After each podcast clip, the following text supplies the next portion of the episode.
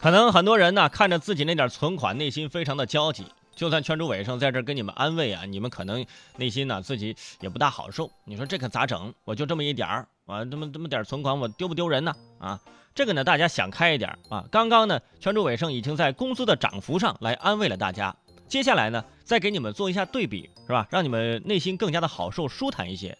你们总觉得别人过得幸福，其实并没有啊。呃，咱对比谁呢？咱对比一下美国啊。最近呢有一个权威的机构。颁布的最新的报告显示，说十个美国人当中，接近有六个他的存款不足五百美元。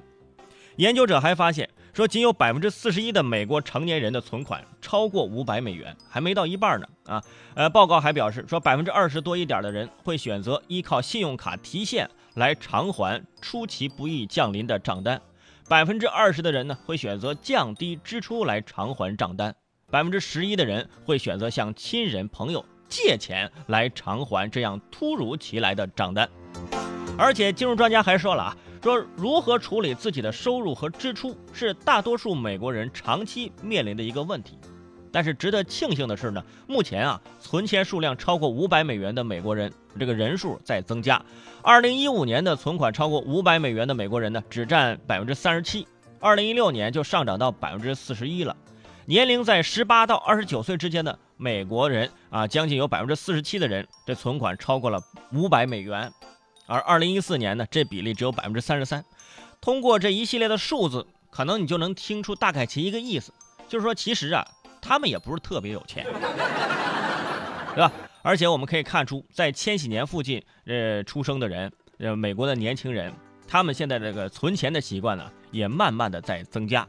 哎，所以你这么对比就可以了。你打开自己的这个这个手机短信，看看你卡里有没有三千多块钱的余额。如果有的话，你就赢了。简单粗暴吧，我们按照最新的汇率来算吧，对吧？你要是有几万的存款，那你简直就是人生赢家，对吧？你不能跟他们的那个大富豪去比，你就按照这个同龄人去比啊，就是十八到二十九岁之间啊。你看他们有五百美元存款的人都不到一半，我觉得你们应该有吧？啊，五百美元啊，三千多块钱，四五千块钱你得有吧？其实美国人呢，很多人都没有存钱的概念，他们认为钱这不就是用来花的吗？我干嘛要攒呢？钱是挣出来的，不是攒出来的啊！其实说的有道理啊，但是你没钱挣啊啊，没钱挣怎么办？那挣不到就借呗，啊，借不到就贷呀，贷不到抢啊！所以美国很多城市这个治安呢，这不敢恭维。有圈友就要说了，啊，圈主伟生，你不能这么说呀，别人的压力有我这么大吗？他们的房价有那么贵吗？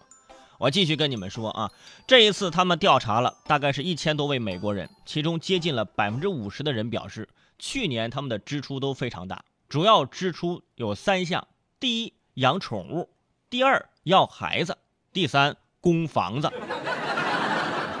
你看了没有？养宠物排在第一位。哎，你以为他们买房不用贷款呢？一样的，人家还养宠物呢。啊，宠物支出占很大一部分。你起码你起码没养宠物吧？你自己都养不起，你养什么宠物？你 这个调查还总结了美国人的这个钱呢，平常花在什么地方啊？美国人花钱花在什么地方呢？每天喝的咖啡，嗯，然后就是烟酒，然后就是频繁的度假。哎，这是美国最花钱的日常开销最大的三三块啊。这个。这个烟酒跟咖啡啊，我们就可以不用说了啊。其实我们这也喜欢啊烟酒啊，但是咖啡可能少点啊。但是我们喝茶呀，是吧？这个美国人动不动就度假啊，这跟我们不一样啊。我们没钱，可能就去宁乡泡个温泉，就就当度假了。他们度假一般都得出国，否则不叫度假啊。我们连市都不用出，呢。听都听完了，不打赏个一块两块的，你好意思吗？我是主持人齐大圣，如果想收听我更多精彩的节目，可以关注我的微信公众号“男闺蜜大圣”，里面惊喜不断，我在那里等着你哦。